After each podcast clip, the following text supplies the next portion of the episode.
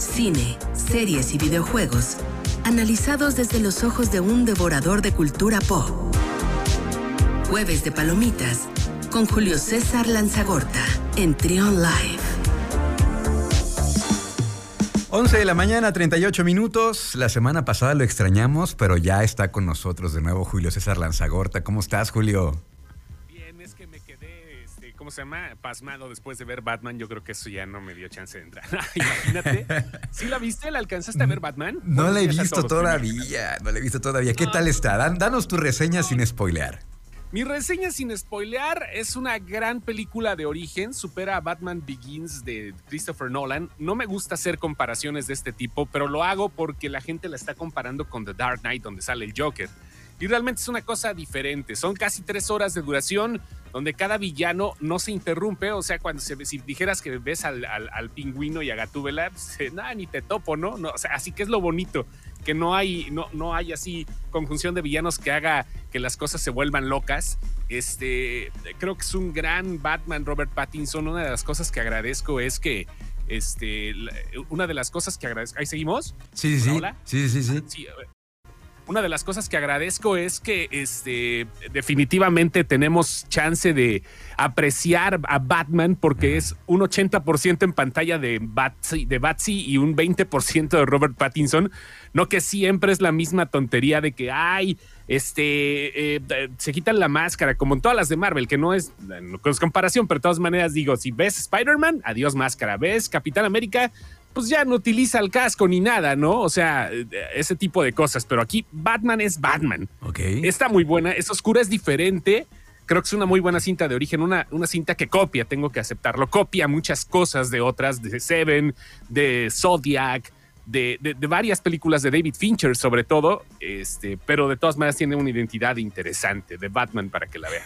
Vean. Ya sabíamos, Chequen. ya sabíamos que, que iba a tener muchas referencias a, otra peli- a otras películas, ya no lo habían adelantado. No, pero es que es copia burda, ¿eh? Tengo Ah, que ¿sí? aceptar eso. Sí, sí, sí, sí. No la verdad. Matt Reeves se no, no pasó. son guiños. Sí.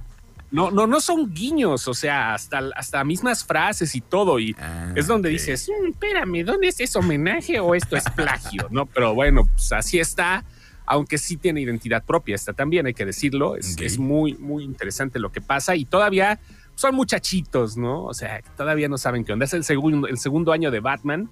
Todavía no está bien. Todavía él nada más se dedica a dar miedos. Es la venganza. Y aquí se da cuenta que es la esperanza. Con eso Ok. te digo todo. 87, 85 le dio Rotten Tomatoes a esta película, ¿no? La, la califica Ajá, como fresca.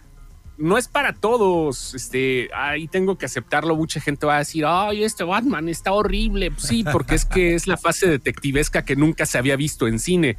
Pero realmente lo vemos como millonario, ¿no? A Bruce Wayne, lo vemos como Fiestas. el tipo tecnológico, lo vemos como el que infunde eh, terror gótico como en las primeras, ¿no? Hasta el payaso con, con George Clooney o, o el, o el Batman que no alcanzó a, a- a- a fusionarse de manera correcta con, la, con el público como Ben Affleck, pero aquí tiene una identidad detective. Es, una, es un thriller de suspenso con capucha, porque ni siquiera es una superhero movie, ¿eh? O sea, no, es un thriller. Ya eso es una Así cosa que se, que, se, que se cuece aparte, ¿no? Tal vez. Esa parte, y ojalá hagan un bativerso chido de esto porque se lo merece, la verdad. Oye, y Robert Ajá. Pattinson bien.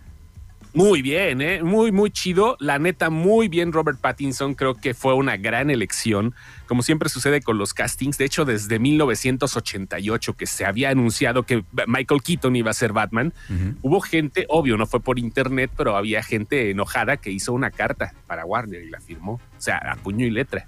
De que no querían a Michael Keaton como Batman. Ajá. Y ah, sí, la gente, los nerds, los ñoños somos, somos raros, o sea, son muy exigentes en muchas un, cosas. un público muy difícil. Los, los fans, fans from hell, son muy exigentes. Bueno, ya vimos lo que pasó No, y sobre todo de esto. en, Sí, tantos, en sí, tantas perdón. películas, en tantas películas que hacen este fanservice que también ya se puso de moda, que las, que las productoras están muy atentas a las demandas de los fans. Así es, y, y vaya que sí, creo que esta, eh, creo que esta también es refrescante porque esa parte, ¿no? O sea, sí es un plagio muchas cosas de David Fincher, si quieres, y de otros autores, y trae muchas referencias a la serie de los 60, pero por un lado oscuro, vaya, va- vale la pena que la vean. Ustedes chequen qué onda, son tres horas, obviamente, pues llévense un marcador por aquello que se les borra la raya, pero bueno, ahí está. Oye, y no Va. pasó, y no pasó el, el mismo fenómeno que con Spider-Man, que las, No, las taquillas no, no, no, era reventadas. Era obvio. Lo que pasa es que Spider-Man trae otro, trae otro ritmo. O sea, Spider-Man le dio a la gente algo que nunca pensaron ver. Batman es un personaje de muchos matices, pero que la gente ya sabe por dónde va, ¿no? Sabe que Bruce Wayne tiene que hacer esto, que Batman tiene que hacer lo otro, solamente que no se había explotado. La serie sí, quizás en la serie animada mucho más, pero vaya, o sea, 300 millones de dólares para hacer el primer fin de semana no está nada mal a nivel mundial. Esto ya va a dar pie para la, para la parte 2, seguramente que anunciarán mañana porque la página de rataalada.com, que es la página, digamos, oficial del Riddler, ya verán por qué a la gente que no la ha visto, este, tiene su referencia para que, pues a partir de mañana, este, está haciendo un, está cargando no sé qué cosa y a partir de mañana este, pues se podrá saber algo. Yo creo que será el anuncio oficial de la serie, es porque viene serie del, pingüino. Vendrá una serie de Arkham, del asilo Arkham, donde están este, todos ahí encerrados, todos los locos. Y creo que, y creo que viene ya el anuncio de la segunda, de la segunda parte, que de verdad creo que será muy buena idea para, eh, para tanto el director como el elenco como el fandom pues que podamos verla en unos dos años, yo creo, si es que no nos cae otra variante o algo así. Esperemos que no. Ojalá que no. No vaya a ser la de malas, pero ¿para qué quieres? Así Ojalá que no. Bueno, eso en cuanto a Batman, eh, pues ya está, que, que, la, que la gente nos platique también qué tal le pareció, quien, nos, quien la haya visto y pues, este, pues ojalá que, también, como dices, se abra algo interesante, otro multiverso. Rápido, rápidamente, dos estrenos de cine en el terreno casero. Mañana estrenan Turning Red, una propuesta de Disney Pixar, que es la tercera ah, película o la cuarta, no me acuerdo, la, eh, una, dos, tres, bueno, la tercera película, porque todavía la, eh, hubo una que estrenaron en cine, pero la tercera que se va directo a Disney Plus es la acerca de pues, una puberta que se vuelve un panda rojo, ¿no? Va dirigido, yo creo que más que nada para el mercado chino, pero que de todas maneras mm. no deja de ser Pixar y no deja de tener ese, esa esencia interesante. La estrenan mañana en Disney Plus o mañana 11 de marzo, por si no se la quieren perder. Y también mañana en Netflix estrenan eh, una película que, quiere evocar por completo la, la, este, eh, la, visión que se tenía en las cintas de los 80. Es eh, The Adam Project, es mm. Ryan Reynolds, es con Mark Ruffalo y con Jennifer Garner viajes en el tiempo, este, bueno, un montón de esas cosas que, a la banda le gustan, ¿no? Y Ryan Reynolds es un, es un tipo que está muy acostumbrado a este tipo de cintas y mañana invade Netflix también. 11 de marzo se estrena este, esta cinta, ya de, el, proyecto Adam se llama, para que la gente pues, pueda echárselo y pueda tener referencias ochenteras también, bien, bien, de, lo que le gusta a la gente, el fanservice, el fanservice nostálgico, sí. pero también para las nuevas generaciones. ¿Qué fue lo que perdió? No sé si estás de acuerdo conmigo, lo que perdió eh, Stranger Things, porque al principio sí estaba, tenía esa esencia ochentera, y luego ya creo como que se volvió una cosa muy extraña. Fíjate que la tercera temporada me gustó más que las anteriores, ¿eh? La primera, chida. La segunda sí me dieron ganas así como decir, ¿qué estoy viendo? La tercera sí me prendió. La tercera sí me prendió, tengo que ser sincero, para mí. Y este, y, eh, y creo que ahora que le viene la cuarta, pues esperemos que también tengan algo interesante, ¿no? Pero bueno, ahí están los estrenos básicos para este fin de semana. Están en Netflix y en Disney Plus. Y también, pues, eh, se acerca una premiere interesante. El cine de Noruega tiene un montón de cosas que eh, no se tiene en otro tipo este, de, de cinema y que creo que vale la pena para la gente que tenga ganas de aventarse algo diferente, pero que también tenga un. que, que, también se, se, pueda saborear en el mercado mexicano. Pues sí, es esta, es esta cinta que se llama La peor persona del mundo, que por cierto vamos a tener la premier el 15 de marzo, Julio. Y, pues está nominada eh, a mejor guion y está nominada a mejor película internacional. Ya no es película extranjera, ahora es película internacional.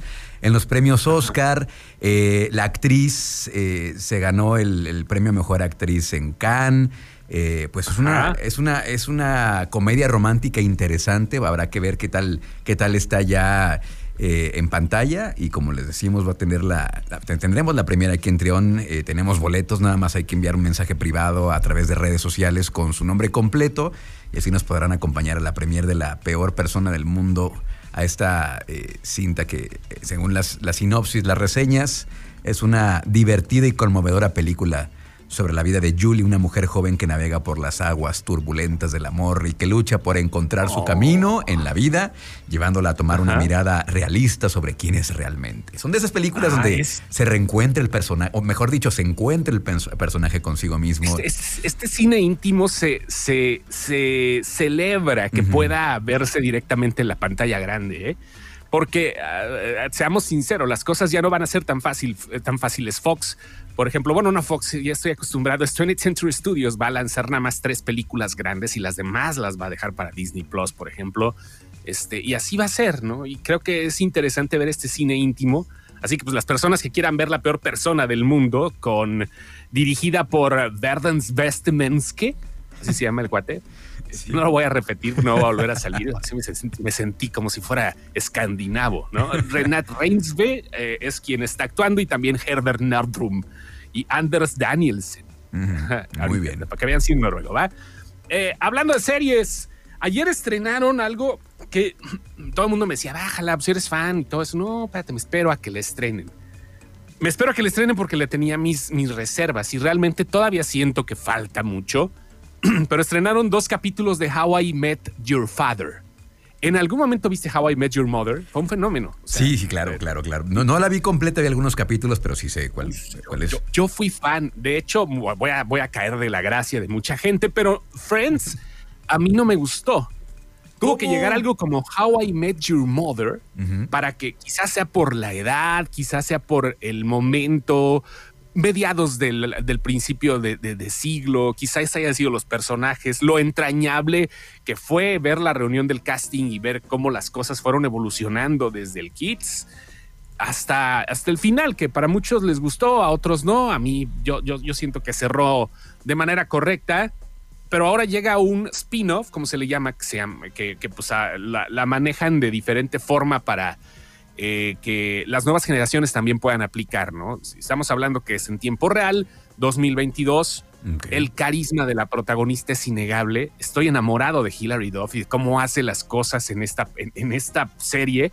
Y creo que ese es un punto fuerte. Dejaron de hacer este, la, la, continuación de, su serie infantil. ¿Cómo se llamaba la serie infantil? De, eh, Lizzie, McGuire. McGuire. La dejaron de hacer pero le dijeron, pues ahora le va, ¿no? Con la misma compañía, con Hulu, con Disney, de hacer How I Met Your Father. Y es la historia de una chica, como siempre, que no encuentra el amor en Nueva York, porque Nueva York es la ciudad donde hacen todo, ¿no? Nueva, York, ya sabes que pues, sí, todo pasa en Nueva York, ¿no? Y, y, es una que, que, si bien todavía no se acoplan los personajes principales, creo que tiene va a tener un poquito de, buena suerte este, si es que la siguen desarrollando de esta manera.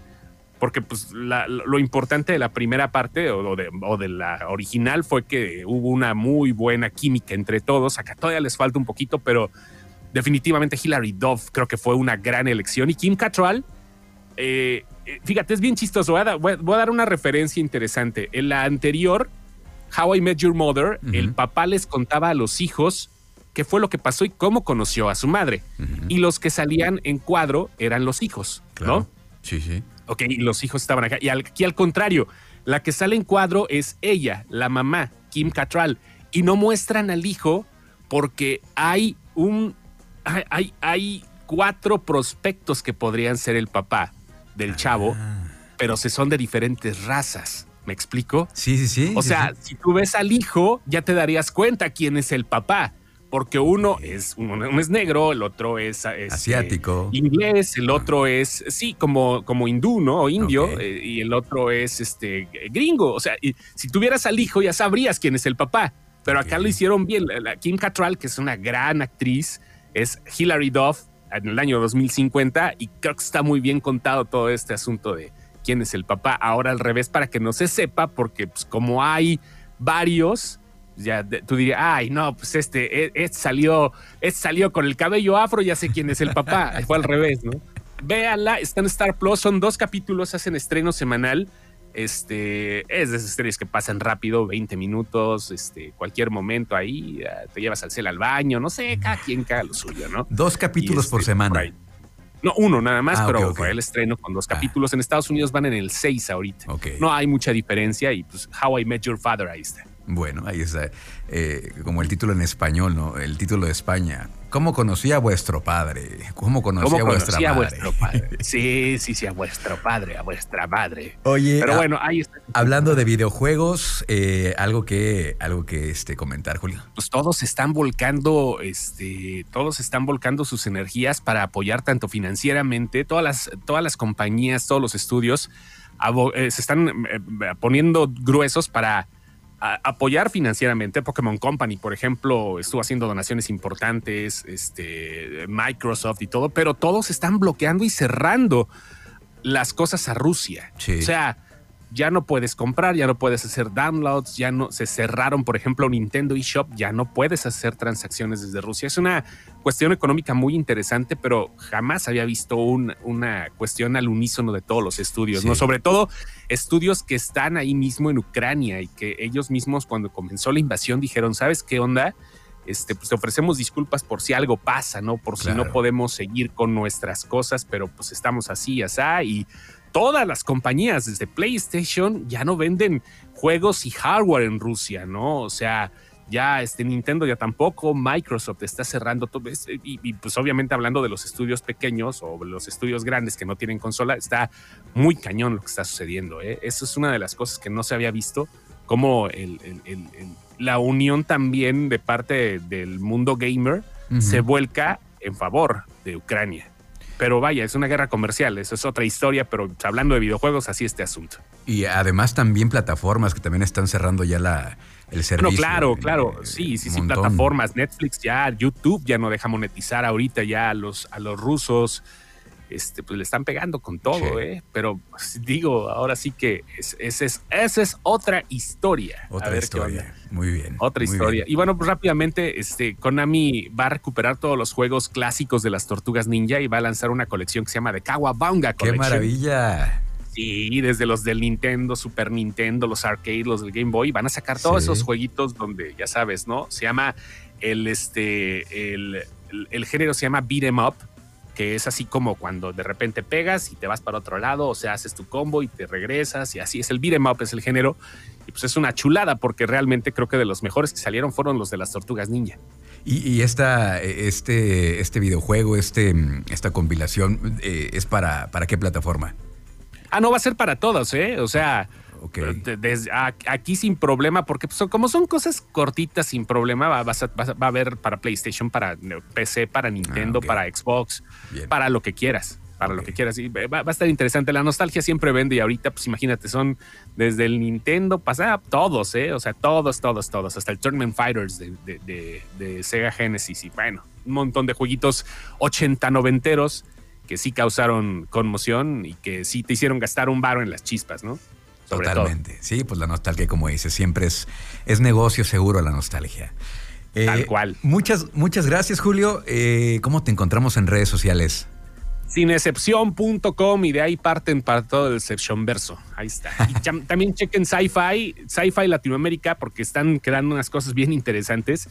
Este, esta semana hablamos de Gran Turismo, hablando de, videojuegos, de los, de los juegos de carreras arcade y de toda la información del mundo geek y del mundo gamer que quieres saber, estamos en YouTube como Sci-Fi Games, Sci-Fi Latinoamérica, busquen y dense un quemón con todos los proyectos que están ahí de Sci-Fi Games. Es Julio César Lanzagorta, nuestro devorador de cultura pop. Muchas gracias, Julio. Nos vemos, señor. Bye, saludos a todos en Trión. Gracias. Vamos a una pausa y seguimos con más aquí en Trión Live.